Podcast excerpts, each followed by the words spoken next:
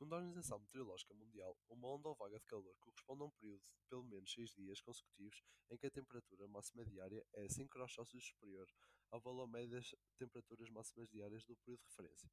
As ondas de calor ocorrem mais frequentemente no interior dos continentes, sobretudo nas áreas de clima temperado continental e nas regiões de clima mediterrâneo.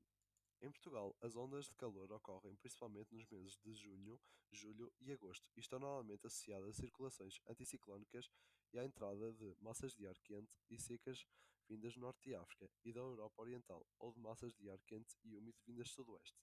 A intensidade das ondas de calor não é uniforme em todo o território nacional, sendo as regiões mais afetadas por este fenómeno o Alentejo interior.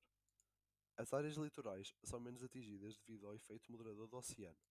Este fenómeno climático extremo tem impactos significativos na agricultura e no aumento do consumo energético, devido à necessidade de refrigeração dos espaços.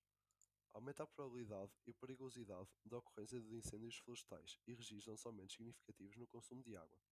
Também ao nível da saúde humana, os impactos se fazem sentir, pois, quando ocorrem estes fenómenos, registra-se um acréscimo da taxa de mortalidade.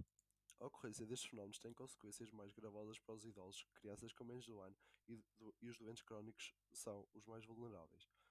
Podem ser adotadas as seguintes medidas de proteção perante as ondas de calor, nomeadamente ingerir frequentemente água e outros líquidos não açucarados, procurar manter-se em casa ou em locais frescos, vestir roupas leves de algodão e cores claras e evitar realizar atividades físicas que exijam muito esforço.